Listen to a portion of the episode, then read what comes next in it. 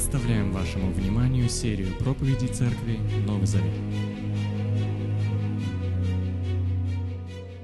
И спасибо вам всем, что вы сегодня пришли вечером, потому что для меня лично всегда это день такой, знаете, ожидания, нетерпения, потому что нет ничего прекрасного, когда мы, вот говорите, если говорить о христианской вере, да, правду говоришь, да, а в народе говорят, когда мы вместе вот не просто онлайн, хотя с нами некоторые, наверное, есть э, слушатели, я надеюсь, вот, но все-таки, когда мы физически встречаемся и взаимодействуем друг с другом, изучая библейские истины, это прекрасно.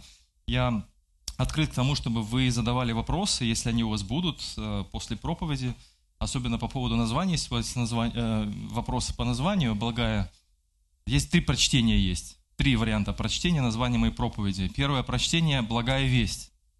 Вот. Второй вариант прочтения – это благая жесть.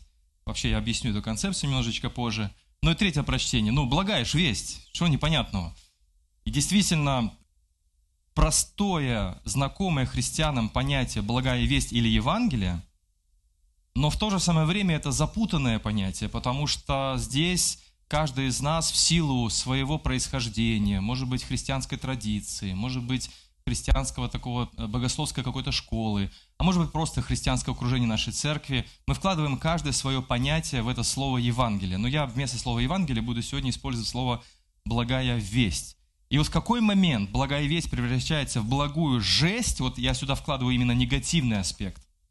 Это очень важный момент, который нам нужно ловить себя на этом. Когда радостная весть вдруг превращается в невесть что – Другой еще вариант названия проповеди – «Благая не весь что».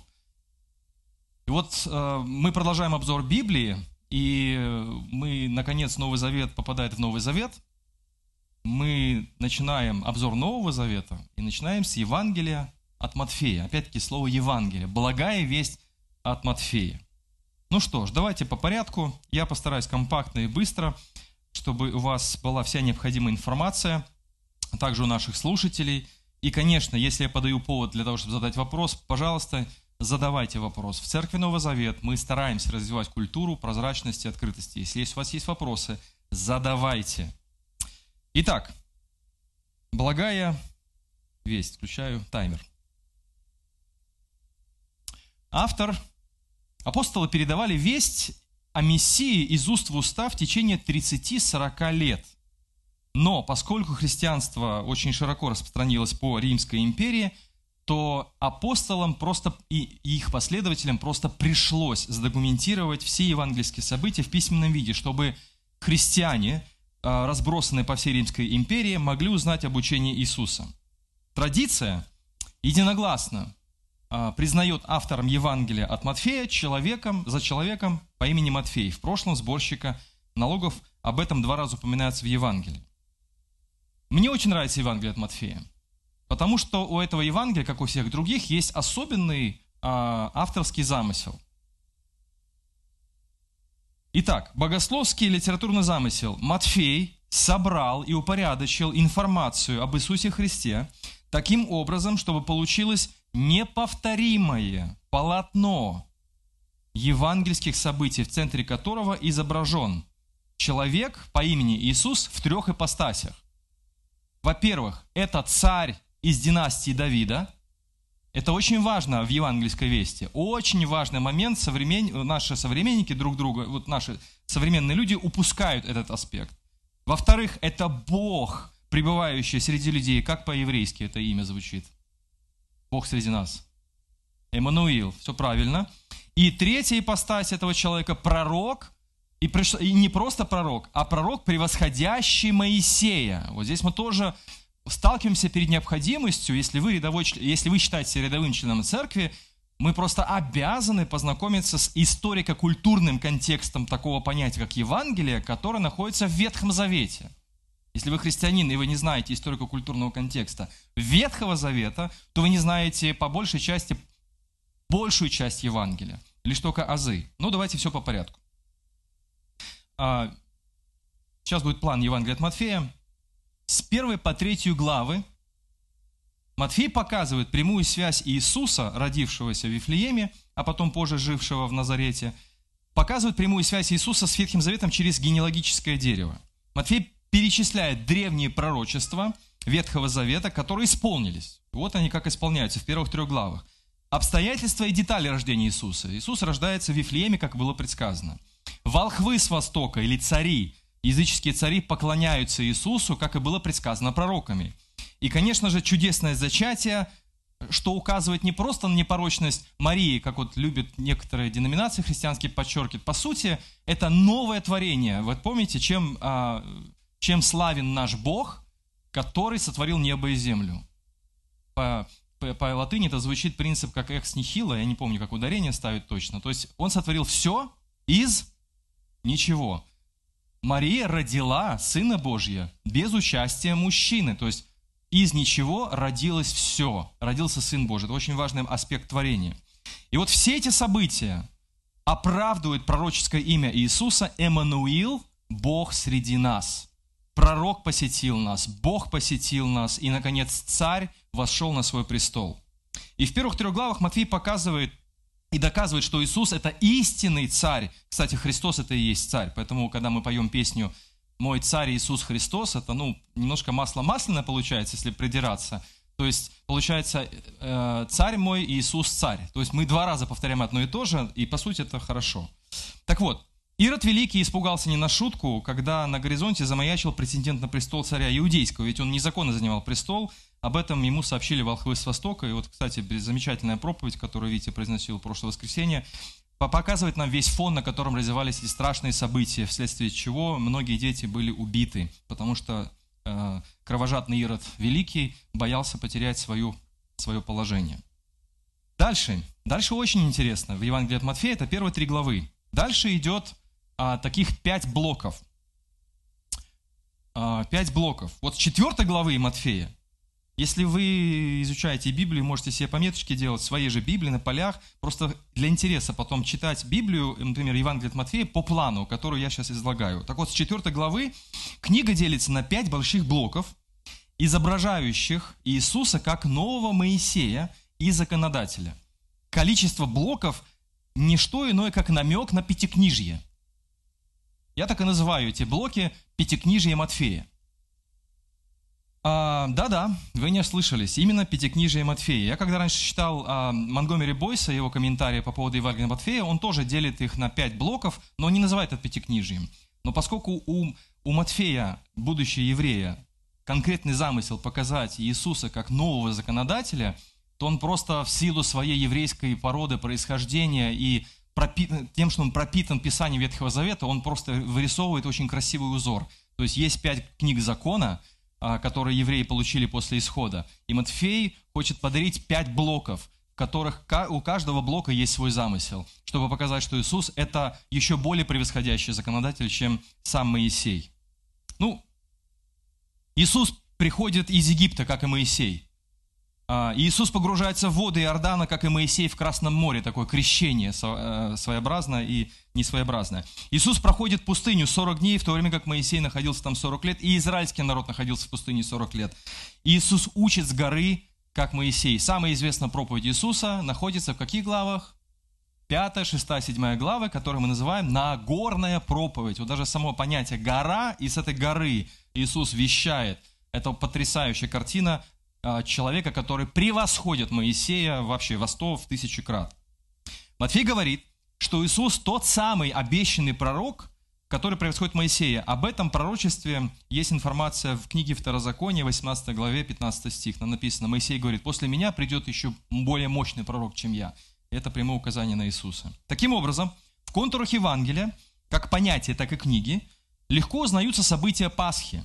Иисус освободит Божий народ из рабства – даст им новый закон, заключит новый завет и введет в желанный шаббат покоя, в новую землю. И это понятие, новый даже завет, само понятие, оно происходит из, этого, из этой истории. Итак, по очереди, каждый блок, коротко. Блок номер один, четвертые, седьмые главы. Я их назвал как «Пришествие Божьего Царства». Здесь мы сталкиваемся с новым понятием – Божье Царство. Так, Евангелие понятно, радостная весть. Но Иисус проповедует Евангелие Царства. Вот это вот очень важно понять. Мы иногда отделяем одно от другого, и получается э, благая, благая не весь что. вроде бы как бы и благая весть, и радостная, можно предложить в качестве подорожника к больному сердцу, но с другой стороны, и что дальше, а как это все укладывается вообще в общее повествование Библии, это очень важный момент. Итак, Божье Царство в понимании Ветхого Завета – это верховное правление Бога посредством избранного, помазанного царя, который призван противостоять злу и вершить справедливость. Друзья мои, ключевое слово – справедливость. Божье Царство – это духовная константа, на фоне которой развиваются все, все библейские события, в том числе и евангельские. И вот Иисус приходит, и первое, что Он объявляет, Он устанавливает повестку дня своего служения. Он говорит, Царство Божие, вот, приблизилось Царствие Божие, вот Бог уже возвращается. Он объявляет о приходе Царства и постоянно имеет дело с чем? Со злом. В виде болезней, в виде одержимости. Самое главное, в виде двуличия и лицемерия набожных святош, которые призваны быть светом миру. После серии чудес, вот в этом блоке, Иисус ведет людей на гору и открывает им свое новое учение, которое известно как Нагорная проповедь. И в ней Иисус подробно объясняет, что значит жить в Божьем Царстве и как следовать за Ним. Это Царство совершает переворот представления обо всем. В это Царство можно войти не благодаря своему положению, богатый, умный, образованный, а благодаря активному доверию самому царю, который э, действует в этом царстве, а это Иисус. В царство из повестки дня Иисуса мы узнаем, что в него приглашены все. Бедные, богатые, здоровые, больные, известные и забытые, принятые и отверженные. Помните все эти притчи Иисуса, что иди по улицам, собери всех коллег бедных. Вот это царство. Чему подоблю Царствие Божие? Очень большая, обширная тема. И это повестка дня Иисуса Христа, царя. Блок номер два. Блок номер два – Царствие Божие проникает. То есть в первом блоке Царство Божие приходит, а во втором блоке оно проникает в жизнь сломанных людей. То есть это не просто сказать, о, посмотрите, какое царство крутое. А это царство взаимодействует с людьми. И как оно взаимодействует? Вот в этих главах вы увидите 9 историй. Вот с 8 по 10 главы 9 историй. Как Божья сила, царство вмешивается в печальную судьбу разных людей. Вот здесь мы должны понять, в чем радостная весть. Что Царство Божие реально. И вот истории, которые перечисляются там, это исцеление слуги Центуриона, помните, потрясающая история. Исцеление прокаженного там же происходит, в этих главах, в этом блоке. Исцеление парализованного, исцеление слепого, освобождение держимых. Это, это второй блок, это ряд историй, между которыми звучат два раза, он говорит, где Иисус э, э, призывал следовать за собой. Вот именно в этом блоке он говорит, следуй за мной, следуй за мной, следуй за мной. Между этими историями слышится один и тот же призыв Иисуса, следуй за мной. И потом, в этом же блоке, Иисус отправляет своих избранников творить такие же дела по всем селениям и городам. И в конце этого блока, 10 глава, Иисус объясняет, как нужно проповедовать радостную весть Божьего Царства и какой ожидать ответ – принятие или отвержение. Помните, войдете в дом, скажете «мир вам». Если скажут «мир вам» в ответ, то оставайтесь, вас приняли. Это сыны, Бо... сыны мира, сыны Бога. А если вам скажут «пошел вон», то отряхните свои ноги, пусть прах свидетельствует против них, это отвержение. Понятно, да? Это второй блок. Третий блок. С 11 по 13 главы. Реакция людей на весть Божьего Царства. Смотрите, что происходит в третьем блоке, в этих главах. Кто-то принимает Иисуса с радостью. Это народ. Он говорит, вау, это круто, это наш чувак, это вообще, это наш царь, это наконец-таки, возможно, кто-то из пророков, хотя бы как минимум, который говорит о том, что пришествие которого говорит о том, что явится Мессия. То есть происходит и знаете, вот в нашей традиции евангельской, баптистской, мы почему-то хаем народ за эту радостную принятие. Говорит, вот они приняли с радостью, потом они его распнут. Нет ничего у Матфея такого, чтобы он хочет показать э, пло- плохую сторону их радости. Это факт. Народ видит, что происходит чудо. И они видят, что происходит что-то необычное. Это констатация факта. Кто-то остается нейтральным. Вот кто был, кто был нейтральным, как вы думаете? Вот понятно, народ радовался, а кто был нейтральным? Вопрос на засыпку. Но у меня преимущество. Я-то знаю. У меня конспект. Как ни странно, это был Иоанн Креститель. В какой-то момент он был нейтральным. То есть он вроде бы за, а потом помните ситуацию, когда он посылает своих учеников, говорит, слушай, спроси у него, тот ли он. То есть у него, он не, он не, он не против, но он не знает. И вот такие люди были. Например, члены его семьи тоже были нейтральны. Помните, они пришли за ним, чтобы забрать его, вышел из себя. Тоже какая-то категория людей были нейтральны.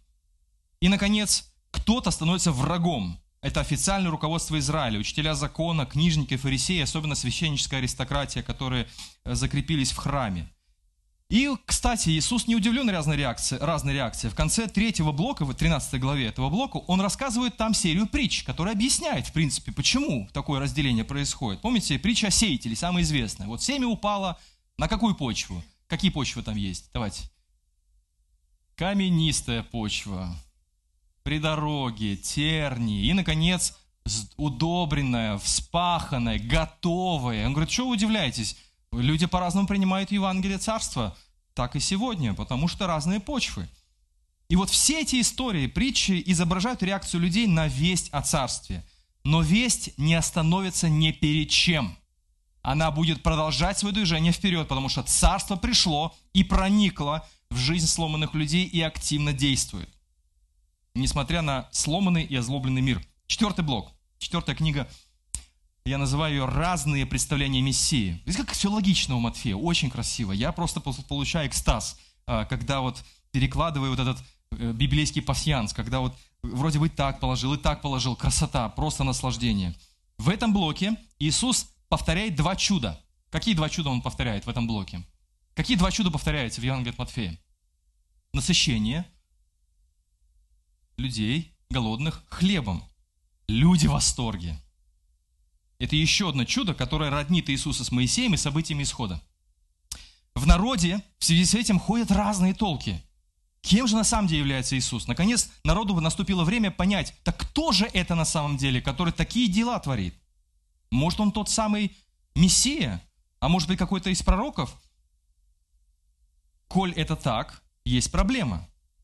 Его риторика и действия, но никак не сходятся с той картинкой, которую создавали иудейские масс-медиа долгие века. Они рисовали а, Мессию как полевого командира, который вытащит, наконец, меч Давида и сразит этих э, виновников э, всех наших бедствий и несчастий, этих римлян, язычников, греков, вот все, кто насаждал эту чуждую культуру.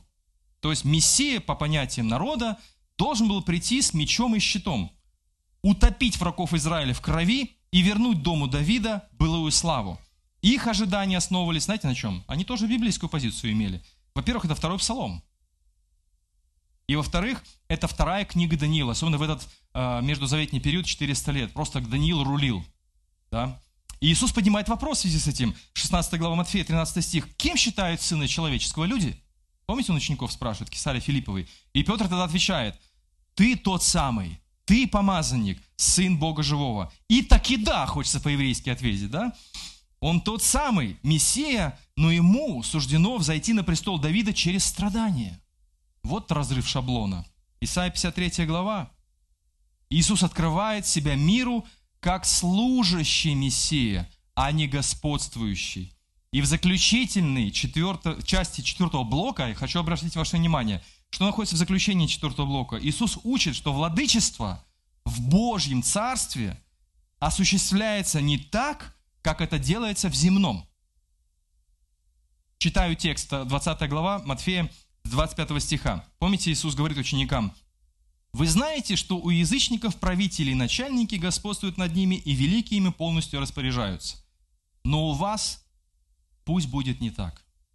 Пусть тот, кто хочет быть у вас главным, будет вам слугой, а кто хочет быть среди вас первым, пусть будет вашим рабом. Ведь Сын Человеческий не для того пришел, чтобы ему служили, а чтобы служить и отдать свою жизнь как выкуп за множество жизней.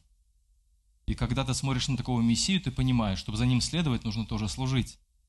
И Петр говорит, не-не-не, Господь, мы, так, мы на это не подписывались да не будет с тобой этого, не надо умирать, не надо так страдать. Потому что Петр понимал прекрасно, что ему нужно будет умирать и страдать. Следовать за таким Мессией, это очень важно понимать, по каким стопам мы идем. Но ученики остаются глухими к этому откровению, по крайней мере, пока. Пятый блок.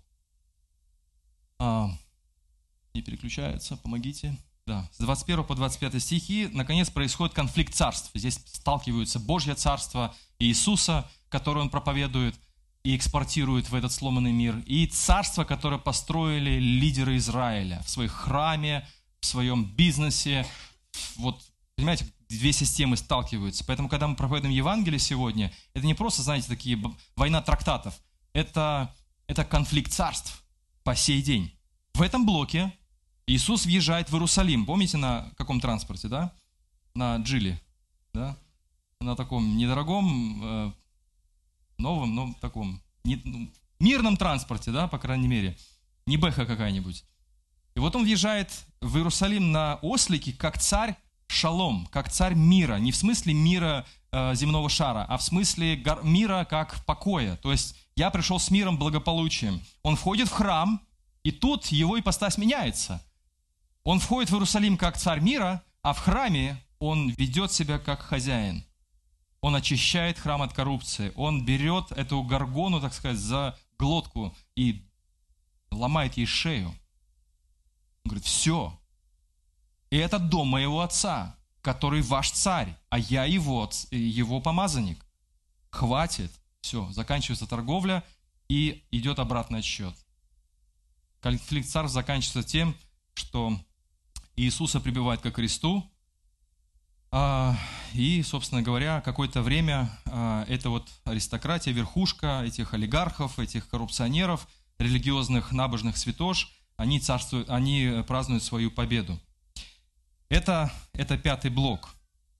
И вот перед тем, как умереть, помните, Иисус уединяется с учениками, рассказывает им, что будет дальше, что да, ребята, я буду распят, вот вы разбежитесь, но это не конец истории, потому что я воскресну из мертвых, и мое учение, учение о Божьем Царстве продолжит свое распространение по всему миру. И, наконец, заключительная часть Евангелия Матфея, это 26-28 главы, и заключительная часть. Иисус празднует еврейскую Пасху в последний раз, во время которой Он заключает Новый Завет. Он берет чашу и хлеб, о которой мы сегодня говорили, привычные для еврейской Пасхи символы, и придает им новое значение в рамках Нового Завета. Хлеб и вино по сей день символизируют новую Пасху – освобождение от старой жизни в рабстве обретение новой. И после ужина Иисус подвергается аресту, Синедрион судит его по ускоренной процедуре, в результате чего Иисус обвиняет в богохульстве, умело и э, манипулируя Понтием Пилатом, и в итоге они его распинают. И с этого момента, интересно, Матфей увеличивает присутствие пророческих цитат Ветхого Завета. Именно с этого момента. Знаете почему?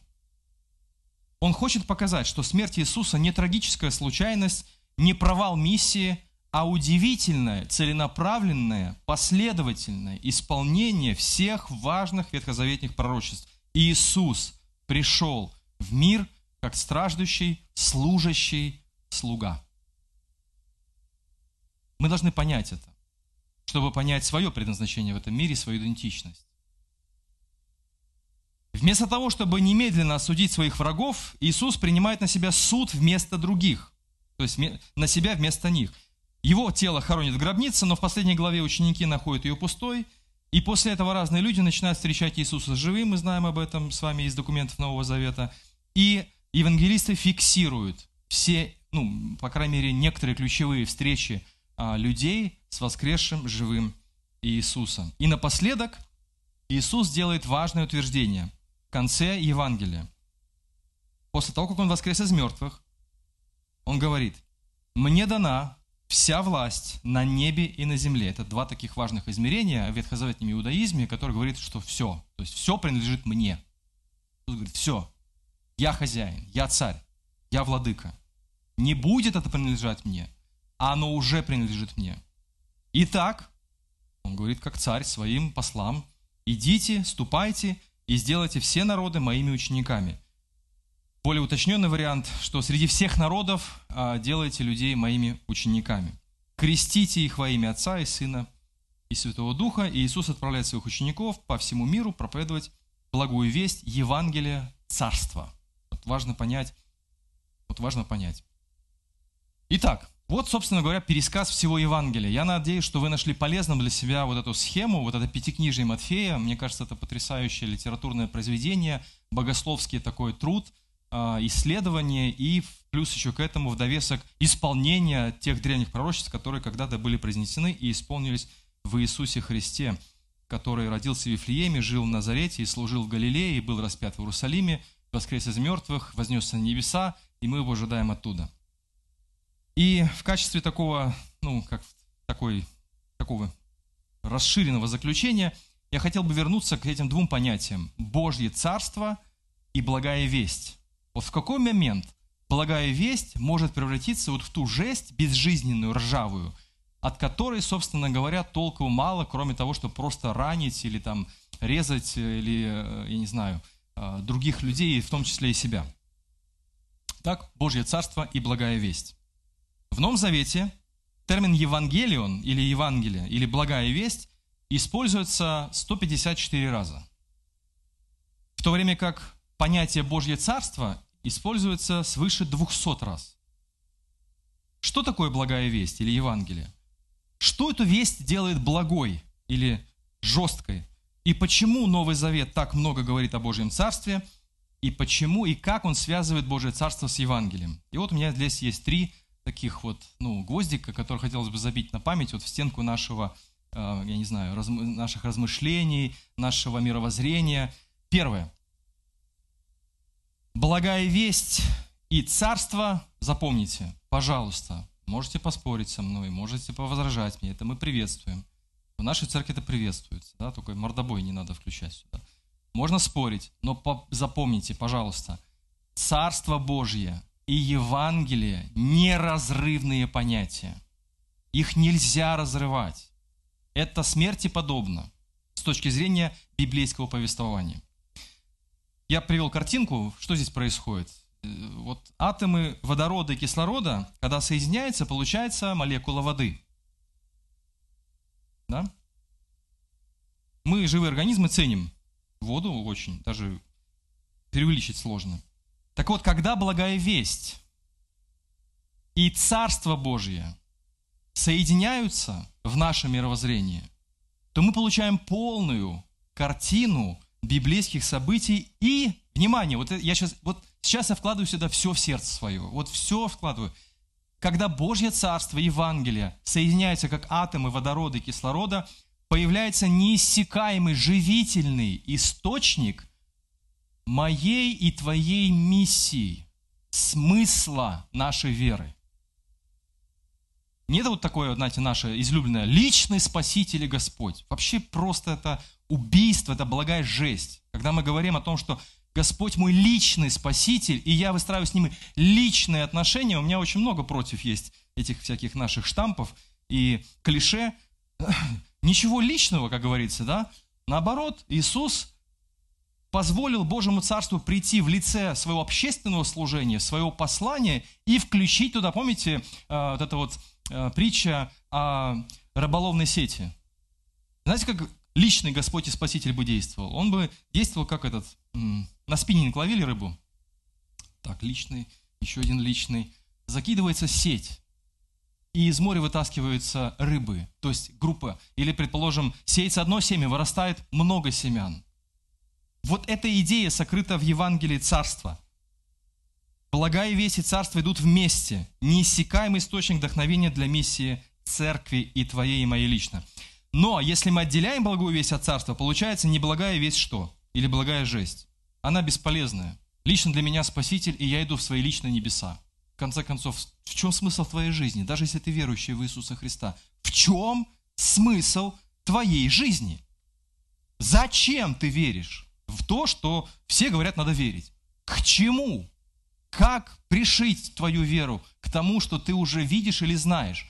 Толк какой от меня, Сергей Лукьянов? От тебя какой толк? Кто ты в этом царстве?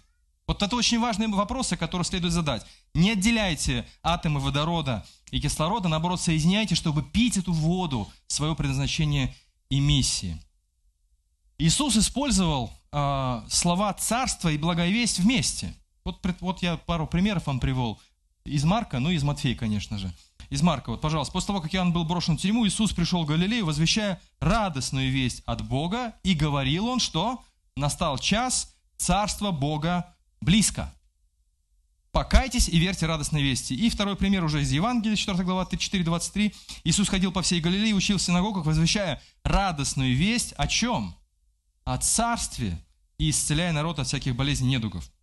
Джордж Элвин Лед, известный ученый, уже покойный, кстати, мне он очень нравится, это один из первых таких теологов, с которым я просто, ну, не лично познакомился, но видя его литературных трудов, а, они захватили мое сердце, углубили мое познание вообще богословия Нового Завета, особенно в контексте Божьего Царства.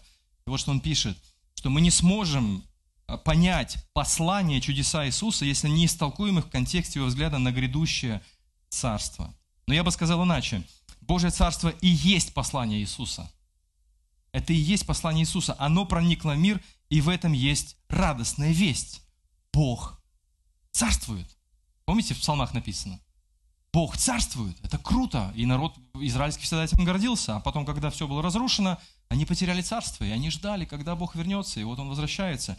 А, новый библейский словарь э, так определяет – Э, он более радикален здесь. Согласно синоптическим Евангелиям, э, в этом слове пишется, Божье Царство занимает центральное место в проповеди Иисуса. Опять-таки, Ветхозаветний, Псалом 92, 95, 96, 98, помните?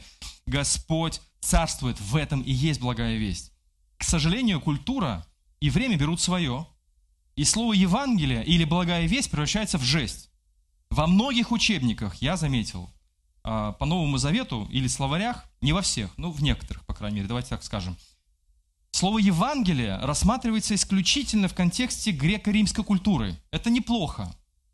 Ну, говорят, слово Евангелие использовалось в таких случаях, когда, например, кесарю Августу принесли послание о том, что все провинции подчинились. Это Евангелие. И нам пишут и говорят, вот, что значит Евангелие.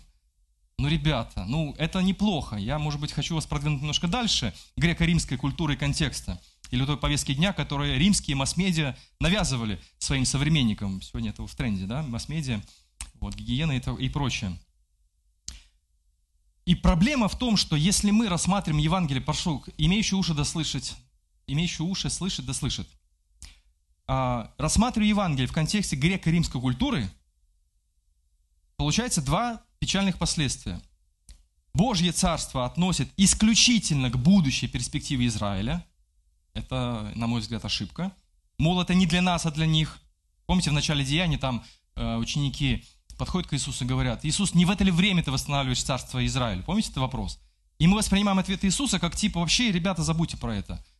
Не это имеется в виду. Он говорит, не ваше время знать временные сроки, но царство продолжит свое шествие. И они говорят об Иисусе царе. Они говорят о том, что исполнилось пророчество, и Он владыка э, всего мира. В этом заключается радостная весть.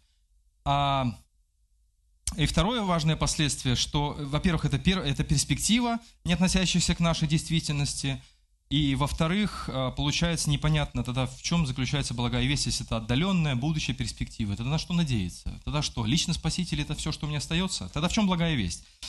В том, что у нас теперь...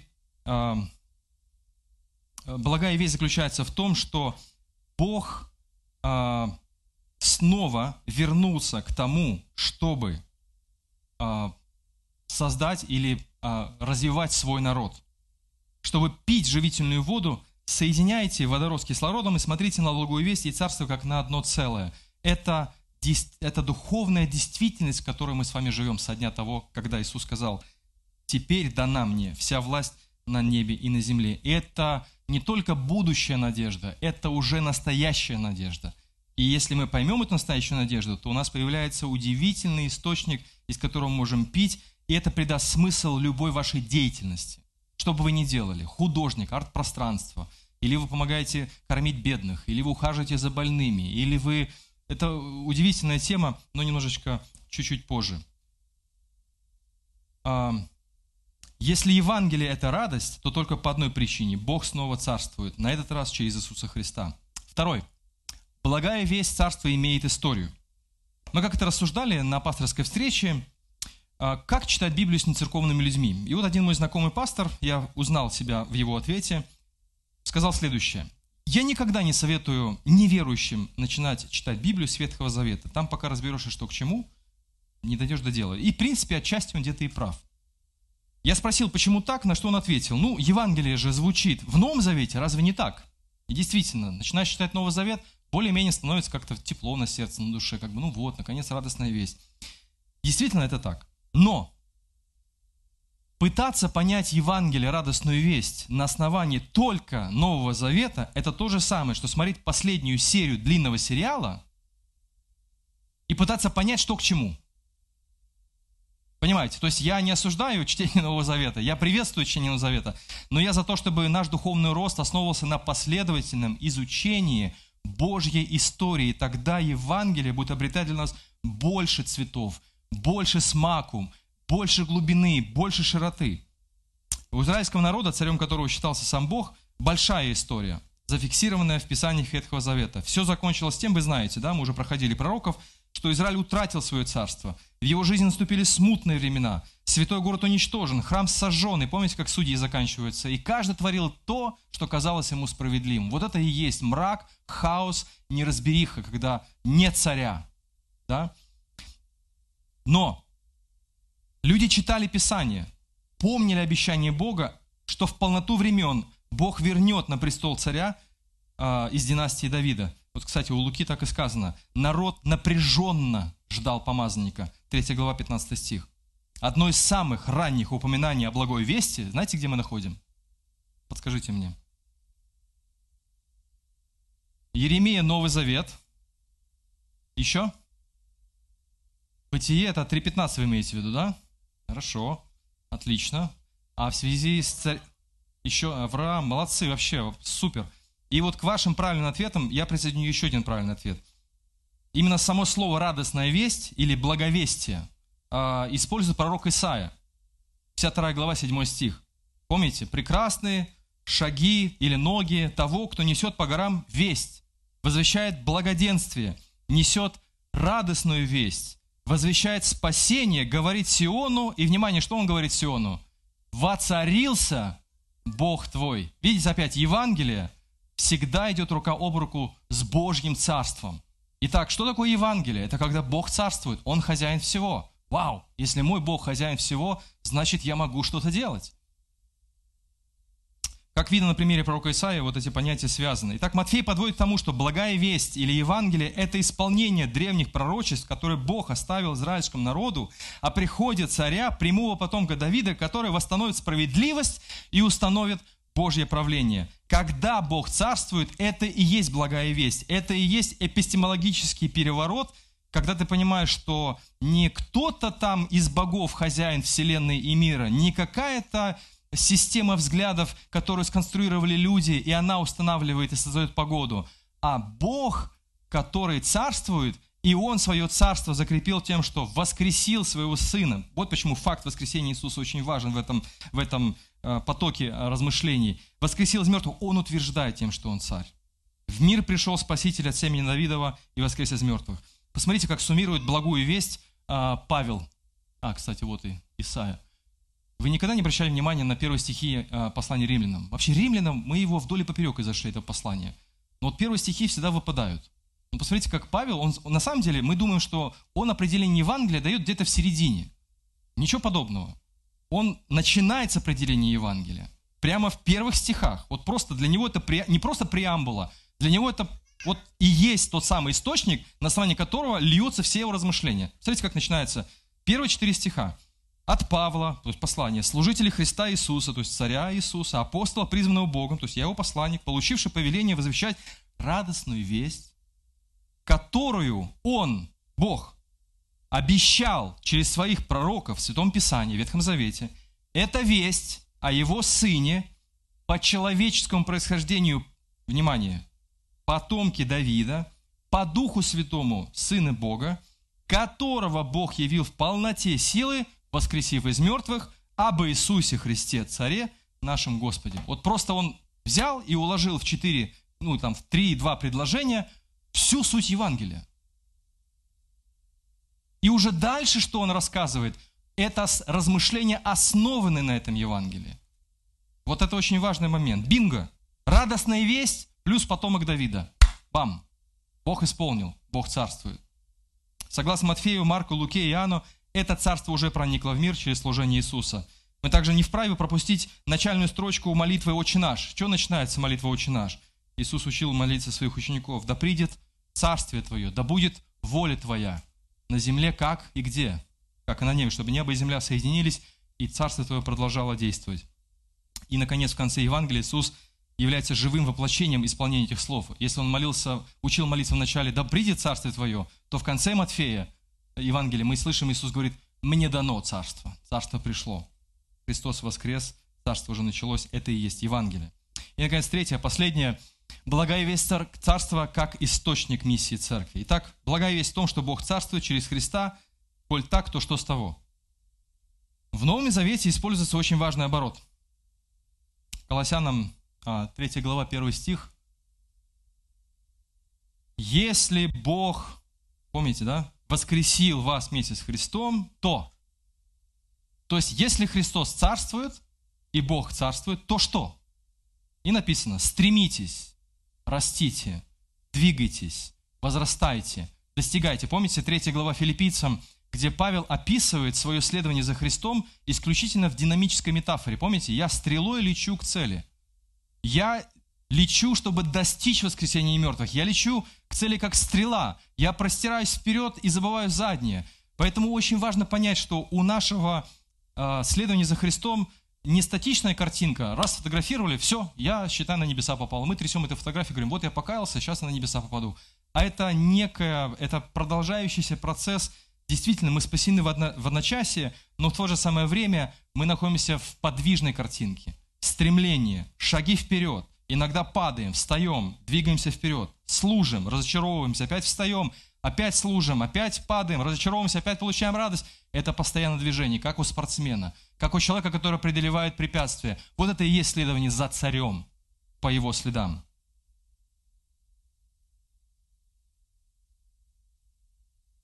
У знаменитой организации Christian Aid есть девиз. Мы верим в жизнь перед смертью. Я задумался, да, над этой фразой, думаю, классное выражение. А у нас благая весть превратилась в какую-то жесть. Мы уверовали в благую весть и все мечтаем о жизни после смерти. Быстрее отсюда катапультироваться. Побыстрее оно все здесь сгорело, это все мирское, недуховное, все это ужасное, все страшное. Но посмотрите, что происходит в Евангелии.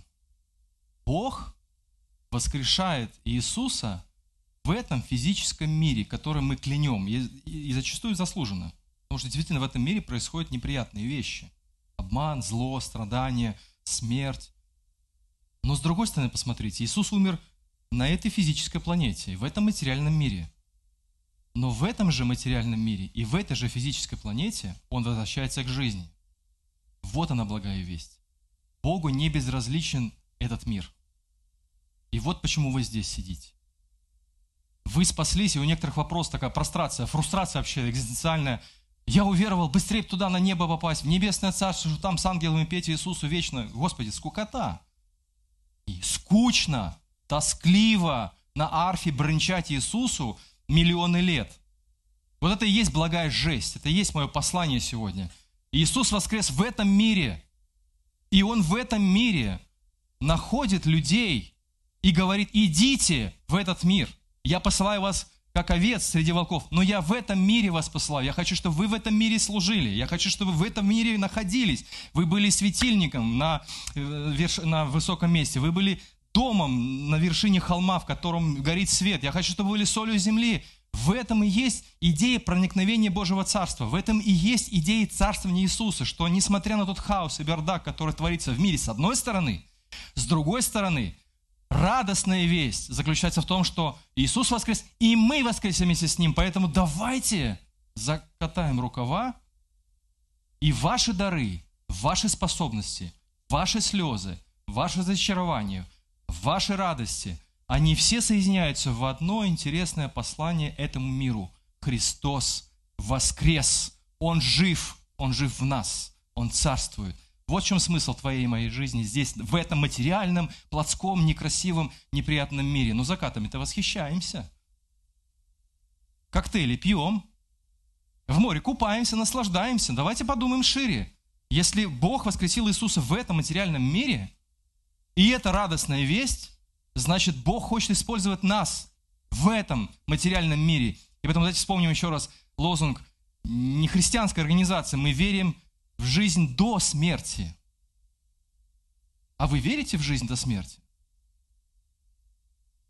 А вы верите, что Бог может использовать вас и подарить Евангелие, царство, которое мы уже здесь ощущаем в церкви, в наших отношениях, преодолении конфликтов?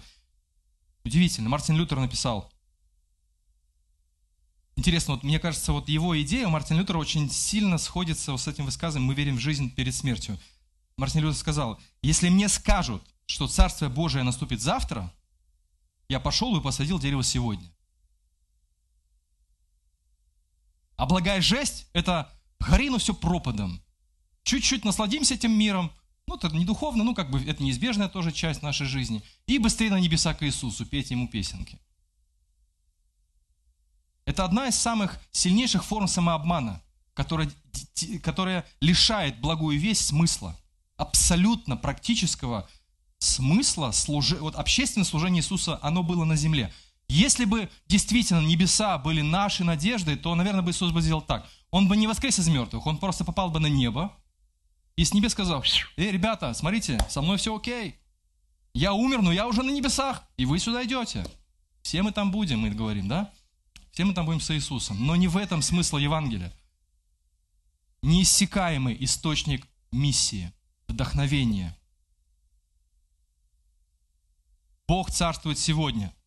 Значит, каждое проявление любви сегодня, щедрости, доброты, каждое произведение искусства, каждая минута, когда мы учим детей с тяжелыми отклонениями ходить, говорить, взаимодействовать с миром. У нас есть люди, которые занимаются с э, детьми, у которых синдром аутизма или другие какие-то сложности. У нас есть христианские трудовые отряды. Каждое ваше действие, каждое ваше сострадание, не только христианские отряды, но и другие служения, ваши незаметные дела, каждая минута, проведенная со, с человеком, который находится в страдании, имеет смысл. Вот в чем послание радостной вести Божьего Царства. Оно проникло в мир и действует через Божьих детей. Мы-то думаем, для чего нам духовные дары?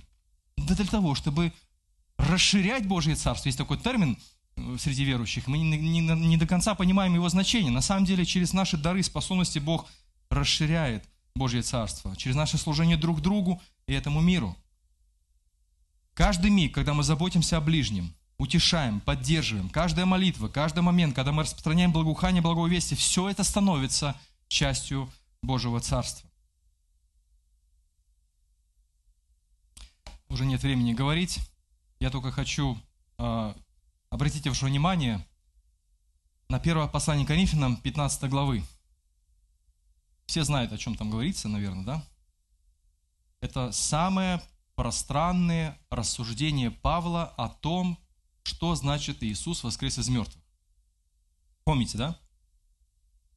И мы читаем на Пасху, там, если Христос не воскрес, то... И вот это вот все. Это очень важные вещи. И ты так смотришь, думаешь, вот Павел молодец, такой классный вот, вот сколотил такой материал, что мы зачитываем вот для собственного такого, такой надежды, что когда-нибудь на небе там мы будем вот в вечности безопасны. А этот мир быстрее быстрее отсюда рвануть. Вы никогда не обращали внимания, как заканчиваются эти размышления Павла? Вот именно 15 глава. Вот интересно, обратите внимание. 1 Коринфянам 15 глава, 58 стих. Смотрите, вот в воскресенье он говорит – воскресенье, Христос воскрес. И последние слова. Так вот, братья мои любимые. Он пишет верующим, которые понимают, что такое воскресение Христа. Будьте непоколебимы. Отдавайте себя без остатка работе для Господа, ведь вы знаете, что ваш труд для Господа не будет напрасен. Зачем такие он пишет слова после воскресения из мертвых? А потому что мы понимаем, что воскресение из мертвых, царствование Бога, Евангелие, радостная весть – это и есть тот стимул, который толкает нас вперед к самоотдаче, к самопожертвованию, к жертвованию, к участию, к тому, чтобы реализовать э, любой духовный дар, который у нас есть от Бога. И когда мы устаем, когда у нас руки опускаются, Он говорит, помните об этом, что любое ваше дело доброе, сделанное во имя Христа, войдет в Царство и является кирпичиками Божьего Царства. Спасибо большое, друзья, за то, что вы трудитесь. Спасибо. Я знаю, что эти четыре с половиной года э, у нас были подъемы, спады, подъемы, спады. Это, и у каждого из вас отдельно. Я кого-то вижу, за кем-то наблюдаю, с кем-то говорю, с кем-то не удается поговорить. Я отслеживаю ту же самую динамику у себя. У нас у всех есть подъемы спады, подъемы спады, подъемы спады. Но я хочу поблагодарить вас за то маленькое, большое дело, которое каждый из вас тянет. Вы несете ответственность, вы поделили эти обязанности. У каждого из вас есть уникальные и сильные стороны. Поверьте мне, что мы, братья, мы видим это. Мы благодарим Бога за то, что вы верно тянете свою лямку. Хотелось бы сегодня, чтобы мы снова задумались о том, что мы это делаем не просто для того, чтобы отписаться, поставить галочку, и чтобы там Господь нас заметил, с бы сказал, крутой чувак, а потому что мы все часть Божьего Царства. И мы хотим, чтобы через нас другие люди, которые еще не знают о надежде, увидели этот свет, пришли к нему и стали частью этой церкви, других церквей, и чтобы этих церквей было больше по Минску. Вот почему мы молимся и мечтаем о том, чтобы было больше церквей в городе Минске. Разных церквей, разносторонних церквей, чтобы как можно большее количество белорусов, которые утопают в своих грехах, безнадежи, во мраке, разочаровании, в отсутствии надежды, услышали радостную весть, что Бог царствует, у нас есть хозяин, у нас есть удивительный царь, и мы его подчиненные, и мы его посланники. Аминь. Помолимся. Наш Бог, благодарим Тебя за то, что Ты явился в этот мир – Благодарим Тебя, Отец, что Ты явил свою благодать и любовь через Своего Сына. Благодарим Тебя, что Ты исполнил все обещания. И благодарим Тебя, что Ты создал свою церковь, что Ты нашел каждого из нас, соединил в один организм, наделил разными способностями. И пусть сегодня, если кто-то опустил руки, или кто-то устал, или кто-то не знает, что делать, чтобы сегодня для каждого из нас обновился вот смысл нашей веры, нашей жизни, нашего служения – и нашего призвания. За все Тебя благодарим, наш Отец, ради Господа Иисуса Христа. Аминь.